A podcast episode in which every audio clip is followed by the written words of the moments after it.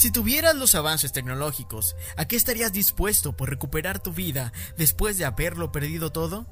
Hoy hablaremos de The Black Box. Yo soy Salvador Bautista, bienvenidos a una nueva entrega de Mr. Spoiler.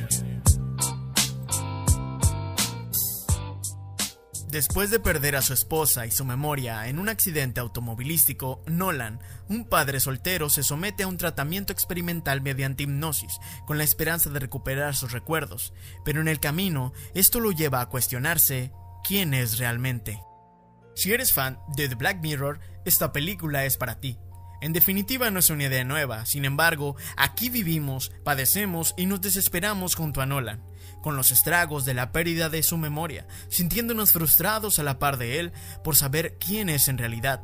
Viviendo desde la perspectiva médica nos lleva de la mano y sin darnos cuenta hacia lo terrorífico, una dirección que nos va envolviendo en una atmósfera asfixiante que nos prepara poco a poco para el desenlace inimaginable.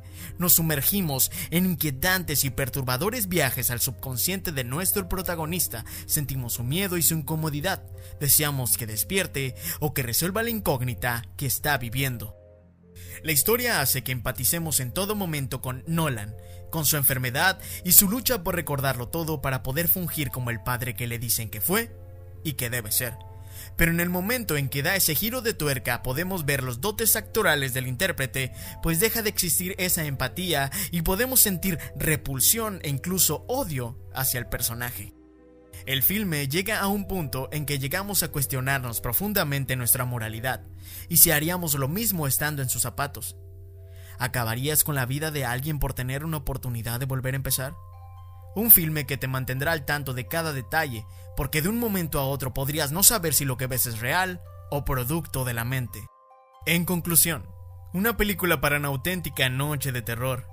Esta película la podemos encontrar por el momento solo en Amazon Prime, perfecta para verla en estos momentos de quedarse en casa y platicarla durante la comida o la cena.